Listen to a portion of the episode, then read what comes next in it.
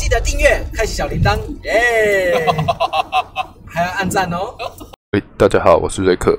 最近有在玩电脑游戏或是关注电脑硬体及虚拟货币的人，应该都会发现，目前市面上三零六零以上等级的显示卡一卡难求，中古卡也是价格暴涨。前阵子二月中过完年后，我的二零八零突然罢工了，想要去逛商场买张卡替补，才发现这个状况。而且显示卡不能单买，强制搭配整机才能购买。我一直以来是个很喜欢玩硬体的人，在赛扬三百超四五零年代，我就自制系统底虽然来玩；而在比特币刚问世时，我也有想参与，无奈当时资讯不像现在这么容易取得，而且因为前面说买不到显卡的状况，加上之前就有想参与了，所以既然这样的状况之下，因缘巧合，误打误撞，我们就直接组了整机开始挖矿。那主矿机的影片在右上方，如果有兴趣的可以点开，或者是等一下过去来看看。今天我们想来聊聊关于挖矿对于挖矿这件事情的认知，对于虚拟货币的兴衰以及有趣的历史。如果想了解的，帮我在下方留言，敲完瑞克，有空时来做一集跟大家聊聊。本集最主要的东西是在聊以太币。开始，我们先跟大家说明一下，我们知道的矿机，或者是你我认知中的矿机。它就只是一台电脑，只是跟一般家用常见的不太一样。最大的差异点在会加上很多张的显示卡。在录制节目的今天，二零二一年的三月六号，已经只能使用四 G 以上的显示卡，不包含四 G 了。所以基本上你只有六 G 以上记忆体才能参加以太币的挖矿。那预计在二零二二年，六 G 的显示卡可能也不能使用了。二零二四年，八 G 的显示卡也不能使用。那一般我们会把它装在机箱或是裸机，使用框架。那有的材质会使用铝啊、角钢、木头、铁力士等等。那主要是为了方便固定及调整，还有散热。那这边建议，如果你有心想要玩，而且未来可能会玩很大，请千万注意电及散热，非常的重要。因为很重要，所以提醒大家三三次：电跟散热，电跟散热，电跟散热。如果木头跟塑胶，就建议跳过，万一电线烧熔是会引火的。那既然说到矿机是台电脑，它就需要 CPU，只要能开机有内线更好。记忆体能开机，如果你跑的挖矿系统是 Win 十的话，就建议八 G 以上。主机版的 PCIe 插槽越多越好。那讲到这里，顺便提一块，我之前在找资料的时候才发现的华硕 B 二五零 Mining Export，有兴趣的人可以去 Google。那我们提到的系统，就要提到硬碟。硬碟这边会建议使用 SSD 或者使用 USB 的挖矿系统。如果你玩很大，有个矿场的话，你可以使用远端挂载系统。因为在调整的过程中，常常需要重新启动，是完全不建议使用传统硬碟或者是 Windows 十，因为你知道 Windows 十会强制重新更新呐。那电源供应器，你要需要先计划你需要安装的卡数。那以下这边有个网址，可以让你参考一下你使用的显示卡跟算力。那这边建议哈，在计算功耗的时候，如果可以，请一去一定要去买一个实际的功耗计来测量，不要参考挖矿软体的。那这边以下举两个例子，如果你要安装五八八乘以五，一张五八八的话，在挖矿时大概会发有一百三十瓦的功耗。那我们算上八张，再加上一百瓦的系统。那留下百分之八十的缓冲空间，所以预计这一台机器就要吃到一千四百二十五瓦。我们可以使用单颗一千五百瓦，或者是七百五十瓦两颗。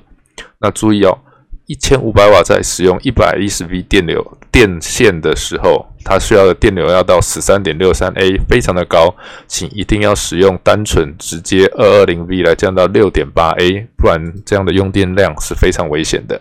如果你要是要要使用突破天际的三零九零八卡来超频的话，呃，根据功耗，它差不多要使用三百瓦的功率。当你需要八张，再加上你的系统除以零点八的备载安全值，这样你的系统功耗会来到惊人的三千一百二十五瓦。你需要两个一千六百瓦，或是两个一千两百瓦，再加上一个八百五十瓦，在三千两百瓦的。电压下两百二十伏特，我们需要通过十四点五的电流。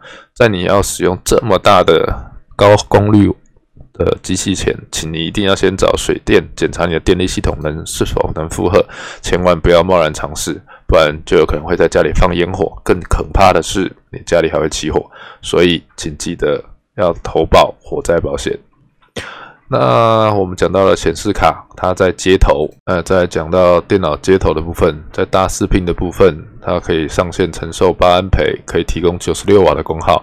SATA 电源的部分，它可以提供四点五安培，可以提供五十四瓦的功耗。所以，因为它五十四瓦的关系，哈，如果我们接显示卡的转接板就是太低了，而且因为它的接头很脆弱的关系，所以是完全不建议把 SATA 电源插在显示卡转接板上。那一般比较常见的是 PCIe 六 pin 或者是八 pin，也千万不要拿 SATA 出来分接，非常的危险。简单来说，如果你要挖矿，SATA 就不要拿来插在你的转接板上，还是乖乖插在硬碟上吧。再来是 PCIe 六 pin，它一样可以承受八安培，那它可以提供的安全上限可以达到一百九十二瓦的功耗。那再来是 PCIe 八 pin 的部分，PCIe 八 pin 的部分一样是提供八安培，那它可以提供的功耗上限可以达到两百八十八瓦。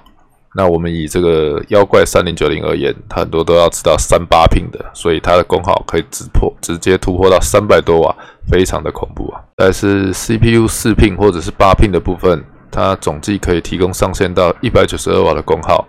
那如果是 CPU 八 pin 的部分，它可以提供到三百三十六瓦的功耗。一般的 ATX 二十四 pin 的部分，它可以提供的上限其实只有到一百四十四瓦而已。前面我们提到了关于电脑接头的功耗的部分，那再来我们就必须知道一下电费的计算方式。所谓电费计算的方式，就是一千瓦时等于一度，这是家用电的部分。那如果我们在计算的时候，通常我会直接算最高负载的部分，因为这样子你才可以保留有挖矿的盈余。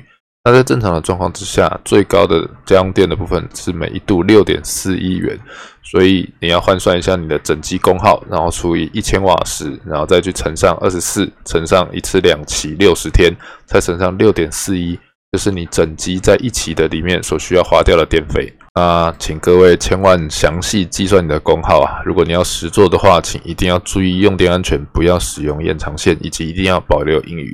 超过八两八百八十瓦就建议使用两百二十 V 了。如果超过一千一百瓦，请一定要使用两百二十 V，然后避免你的电线承受大电流升温造成烧熔以及走火。一定要记得加保火灾保险，旁边摆一支灭火器。挖矿有赚有赔，请详细考虑计划风险后再执行。以上纯属心得记录，不负任何责任。那前面我们都准备好了，这时候就是机箱或者是框架，那以好组装以及安装散热方便为优先的考量。那矿卡或者是显卡，就是我们最小的产出单位，组装起来往上之后，就是单台的电脑叫矿机。当你很多的矿机之后，就像我们电视上常听到的矿场，很多矿场组合在一起之后，会去一个地方叫做矿池去挖掘。那以下是目前常见矿池的列表。那我在这集录制之前使用的是鱼池，但是现在转移到台湾的 GP Miner 池，最主要的原因就是因为分润的关系啊。不过谈钱伤感情，但不谈谈钱伤心呐。像我们这种挖身体健康赚饮料钱的奈米矿工，一趴也是钱呐。如果你看到这边，或者是听到这边，恭喜你没有奖品，给你一个赞，或者是有人愿意来赞助我，会在下方的资讯栏留下钱包资讯，欢迎用比特币或者是以太币来侮辱我，比特币更好，毕竟比特币更贵，新台币我也可以哦，多多益善。然后再来，我们会提到挖矿软体常常会出现的一组神秘数字，它分别是三组数字，然后用斜线分开，它分别代表的是正确、延迟跟错误。那在正确的部分，你会得到百分之百的利润；如果是延迟，你只会得到百分之三十的利润；如果是错误，那就是百分之百的做怪白工啦。所以很多新的朋友在进行矿机调整时，他们都会想说要把它榨出百分之百的效力，想要不断的往上超频。但其实，在进行矿机调整的时候，应该是以最稳定产出一百为优先，算力最大值看起来很漂亮。但是其实它如果造成你的延迟跟错误，都是效率低弱，不如稳定的输出百分之百比较实际。所以你真的想要追求最大值，那你不如直接加张卡吧。毕竟这个红勾是你抄到破表的也碰不到。与其徒增错误跟不稳定，那你不如想办法抓出一个稳定的最大值，而不是可以超频的最大值。那有些人常常会问，为什么我的算力是会浮动的呢？因为算力根据你每一次计算的难易度跟档案的大小，就像我们在考试的时候作答有时候快有的慢，当算力很低或者是单卡的时候，最常出现这个现象。它常常会显示说出现矿机离线，或者是很久没有出现答案。可是因为每次的速度不同，我们会建议在调整的时候，至少用小时或者是用一天来观察这个调整的波动是否符合我们的预期。如果你不是使用内显来输出画面，你的算力也会降低。如果你使用 PCIe 的转接板，完全不建议使用这块转接出来的显示卡来输出画面，因为非常容易造成宕机跟不稳定。如果你会在同一台电脑上打电动，也会造成你的算力下降以及不稳。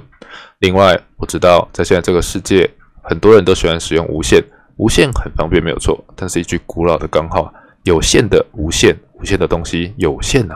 所以如果可以将无线的东西拉有线的实体网络，就可以将延迟的变音降到最低。当然，如果你想做白工例外，如果以上都搞定了，你还需要一个钱包来收款。有收款了之后，你还需要把它变现。